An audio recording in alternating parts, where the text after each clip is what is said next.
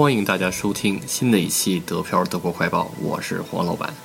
到目前为止，官方的确诊数字是六万九千二百七十，累计治愈一万六千三百九十三，累计死亡七百一十六，跟昨天相比新增三千七百五十四。继续播报各州的具体数字：石河州一千一百四十六，不来梅四百一十五，汉堡两千二百九十，梅前州四百一十二，下萨克森州四千四百九十七，萨恩州七百七十二，柏林两千五百八十一，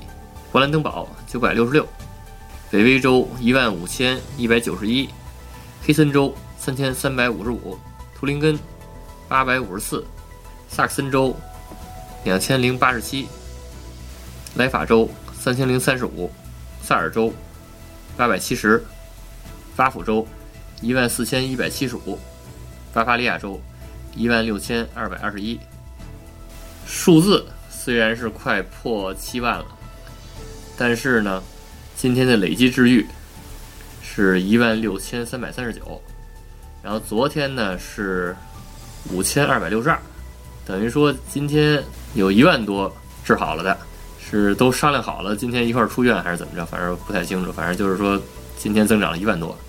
而且呢，今天的这个新增确诊人数，嗯，是三千多。并没有超过二十七号那个峰值六千四百多，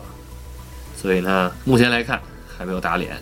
对吧？嗯，二十八号依然还是拐点